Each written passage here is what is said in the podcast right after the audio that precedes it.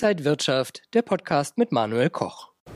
China drückt die Edelmetall- und Industriemetallpreise. Was steckt da genau hinter? Und Öl steigt seit Wochen an. Warum? Außerdem schauen wir auf Gold. Da hat der Preis wieder etwas nachgegeben. Jetzt einsteigen. Das alles beim Rohstofftalk hier von der Frankfurter Börse. Herzlich willkommen, liebe Zuschauer. Und bei mir ist Michael Blumenroth. Er ist Rohstoffexperte, Analyst bei der Deutschen Bank. Schön, dass Sie wieder da sind. Ja, ich freue mich auch, Herr Koch. Ja, wenn wir zuerst einmal auf die schwachen Daten aus China äh, schauen, die haben ja auch den Kupferpreis gedrückt und generell auch die Edelmetall- und Industriemetallpreise. Können Sie das nochmal erklären? Warum ist das so? Ja, genau. Das ist eigentlich jetzt die Kehrseite der Euphorie, die wir im Juli hatten. Da hatten wir so vorübergehend so ein bisschen steigende Preise. Da war das Politbüro-Meeting in China. Man hat dann auch nach außen verkündet, Wirtschaft ist uns wichtig. Ähm, wir wachsen zu wenig. Wir wollen unser Wachstumsziel von mindestens 5 Prozent erreichen in diesem Jahr. Und es wurden auch einige leichte Maßnahmen jetzt ähm, auf den Weg gebracht, ähm, auch von der Zentralbank, Zinssenkungen und ähnliches. Aber das Problem ist, die harten Daten, die jetzt rauskamen in den vergangenen Tagen, gerade so Industrieproduktion schwach, dümpelt vor sich hin. Einzelhandelsumsätze hat man Anstieg erwartet, auch in China, Reisesaison, Sommersaison, da ist man ja normalerweise ein bisschen spendierfreudiger. Stattdessen brachen die Einzelhandelsumsätze ein im Vergleich zum Vormonat. Ähm, also das ist alles so ein bisschen ähm, diffizil, die Lage da unten. Also die wirtschaftliche Erholung lässt auf sich warten. Es kommen zwar Maßnahmen punktuell hier und dort, aber die Märkte sind noch nicht ganz davon überzeugt, dass sie jetzt schnell wirksam werden. Da muss also noch ein bisschen mehr kommen. Und was bedeutet das für die Industrie in Edelmetalle? Gerade der Immobiliensektor in China, der darbt momentan. Das ist also die vergangenen Jahre immer so gewesen, wenn ich die Wirtschaft ankurbeln will, dann baue ich eine Brücke ins Nirgendwo oder einen schönen Flughafen irgendwo hin oder, oder sonst irgendwas. Dann wird halt Infrastruktur investiert, da werden Trabantenstädte gebaut, wo vielleicht mal Leute drin wohnen können, wenn sie denn möchten. Aber das ist es alles nicht mehr so einfach. Die Verschuldungsquote ist auch in China gewachsen. Ähm, die Nachfrage nach ähm, chinesischen Staatsanleihen geht zurück. Also das Ausland investiert momentan weniger in China. Und ähm, auch China möchte jetzt halt so ein bisschen diese Immobilienblase bremsen. Und weniger Immobilien, die gebaut werden, bedeutet weniger Nachfrage nach Industriemetallen, Stahl, Kupfer, Aluminium, alles Mögliche, was man ähm, halt so braucht. Einzelhandelsumsätze, ähm, auch da alles, was hier so rumsteht, da ist auch meistens Metall drin. Also bedeutet in China, die Nachfrage ist schwach und das drückt auf den Preisen für Metalle. Ja, hat das auch Auswirkungen auf Gold? Denn auch da ist der Preis eher von den 2000 Dollar pro Feinunze auf 1900 runtergegangen. Was sehen wir da für eine Entwicklung? Ja, so ein bisschen schon. Also ein entscheidender, mitentscheidender Faktor, denke ich mal, ist auch die Abwertung der chinesischen Währung, des Renminbi. Ähm, da wächst jetzt auch so die Differenz zwischen den Renditen, also dem, was man am Kapitalmarkt für Staatsanleihen, Zinsen bekommt und dem in den USA und dem, was man in China erhält. Und gerade in China ähm, tut sich wenig. Da werden die Zinsen eher gesenkt, in den USA ähm, eher erhöht. Bedeutet, der Renminbi wird schwächer und das Gold für den privaten Käufer, für den physischen Käufer das wird teurer in Landeswährung, in Heimatwährung, in Renminbi. Problem in China ist, äh, Sparquote ist auch sehr hoch. Momentan 30 bis 35 Prozent des Gehaltes des Einkommens sparen die Chinesen viel mehr als wir. Da ist auch ein Problem, ein demografisches Problem. Hier ähnlich im Altersvorsorge, man legt mehr zurück. Ähm, das ist ein Problem. Aber das Entscheidende für den Goldpreis, denke ich, ist ein äh, Riesenproblem, ist dieser starke Renditeanstieg in den USA. Da haben wir jetzt für zehn Jahre über 4,30 Prozent gesehen. Für 30 Jahre sind wir jetzt fast bei 4,4 Prozent. Und mal ganz ehrlich, wir hatten das Thema ja schon häufiger gehabt. Wenn ich jetzt ein großer Kapitalanleger bin und ich weiß, die nächsten 30 Jahre kriege ich 4,4 Prozent sicher, wenn die USA nicht vor Bankrott gehen, dann ähm, ist das doch schon eine starke Verlockung. Dann investiere ich nicht in Gold, dann investiere ich in eine 30-jährige Staatsanleihe. Zumal, was noch dazu kommt, die Inflationserwartungen sind eigentlich so, dass die FED irgendwann im Jahr 24, 25 dann auch die Inflation wieder Richtung 2% drücken kann. Ähm, die Realrenditen sind so hoch. Wenn ich jetzt erwarte, dass ich 30 Jahre lang eine Inflationsrate von 2 bis 2,5 Prozent habe und ich kriege 4,4 Prozent sicher für eine Anleihe, dann habe ich eigentlich jedes Jahr, wenn meine Erwartung und Prognose stimmt, einen sicheren Gewinn von 2 Prozent ungefähr. Und das ist halt das entscheidende Problem, was momentan auf den Goldpreis drückt. Da habe ich eine sichere Anlage, äh, eine sichere Anlage, die gibt mir Zinsen. Gold ist auch eine sichere Anlage. Per Definition bringt mir aber keine Zinsen und das ist momentan sorgt für Abflüsse aus dem Goldhaus. Aber sind das dann nicht vielleicht sogar eher Einstiegspreise, wenn es runtergeht, dass man günstiger einkaufen kann? Und wenn ja, dann physisch oder lieber als ETF, ETC?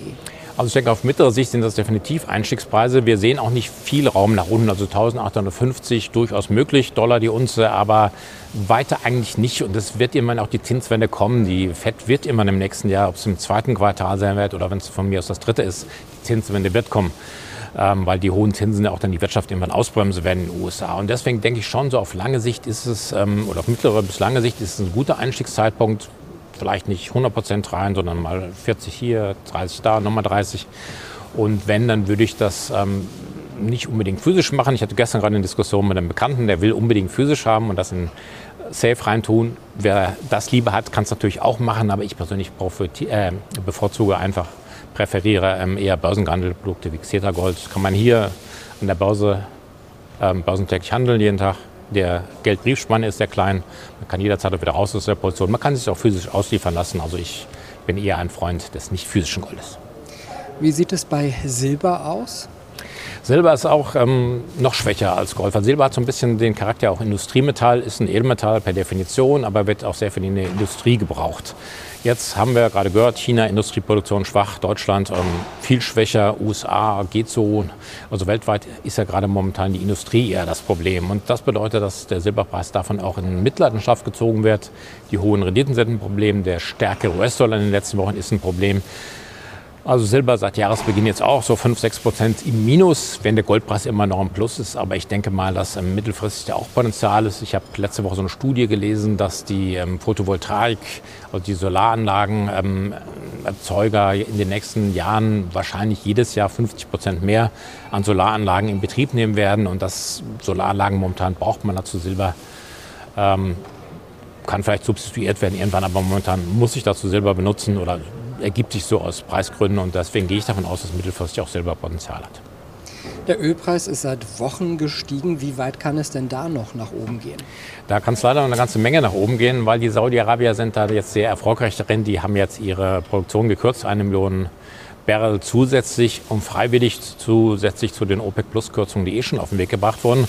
Das hat sich jetzt tatsächlich auf den Märkten ähm, sehr stark bemerkbar gemacht. Was hinzukommt, auch russisches Öl, wir kaufen es nicht mehr, aber ähm, andere Länder auf der Welt kaufen das und da wird aus Russland, auch aus Kasachstan viel Öl über das Schwarze Meer transportiert.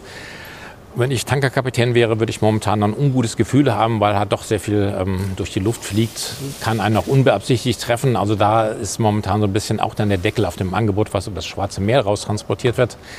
Alles in allem so eine Gemengelage. Angebot ist niedrig. Die Nachfrage ist jetzt momentan Sommerreisesaison in den USA wieder recht hoch. Deswegen sieht man auch an der Tankstelle vorbeifahren Preise, die fast wieder so die 2-Euro-Marke erreicht haben. Unangenehm das Ganze. Ähm, was jetzt uns vielleicht ein bisschen zur Hilfe kommen kann, ist genau das, wo wir eben drüber geredet haben, die chinesische Wirtschaft, die jetzt momentan noch ein bisschen schwächelt. Das war jetzt der Grund dafür, dass der Ölpreis auch wieder ein bisschen zurückgekommen ist. Aber es besteht dennoch Potenzial, sobald die, äh, sofern Saudi-Arabien doch mal die Produktionskürzung verlängert, dann stünde zu befürchten, dass da noch Potenzial für steigende Preise wäre. Bei Erdgas gab es auch vor kurzem einen recht plötzlichen Anstieg. Woran lag das? Ja, das gab es recht plötzlich. Ähm, unsere Hoffnung ist, dass es vorübergehend ist. Aber das Problem in Erdgas war, wir hatten einen Tag, da war es tatsächlich 40 Prozent nach oben, dann wieder 10 Prozent runter, aber 30 Prozent gestiegen. Und jetzt gerade in den letzten Tagen, wo sich der Markt eigentlich schon beruhigt zu haben schien, gab es dann wieder auch starke Tagesschwankungen, 20 Prozent drauf, 10 runter. Das liegt einfach daran, dass wir momentan ein Problem in, ähm, also ein Problem nicht, aber wir haben in Australien äh, Gehaltstarifverhandlungen zwischen den, also an den drei größten Exportstätten für Flüssigerdgas. Ähm, Australien ist verantwortlich für 10 Prozent des weltweiten Angebots an Flüssigerdgas.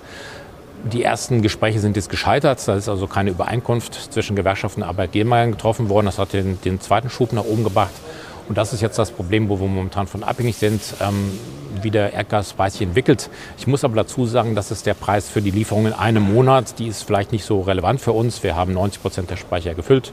Wir haben meistens noch relativ warmes Wetter, also wir haben noch nicht die Winterheizsaison.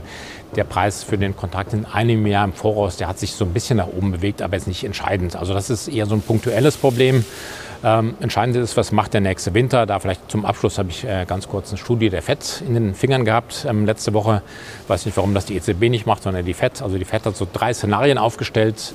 Kalter Winter, weniger LNG-Importe. Und in allen drei Szenarien sieht es aus, als würden wir relativ gut über den Winter kommen. Also ein bisschen Optimismus, den ich jetzt zum Schluss verbreiten darf. Hoffentlich, ähm, das sieht eigentlich so aus, als wäre diese Preiserhöhung eher vorübergehend.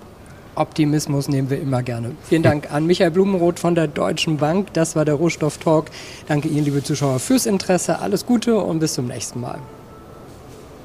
Und wenn euch diese Sendung gefallen hat, dann abonniert gerne den Podcast von Inside Wirtschaft und gebt uns ein Like.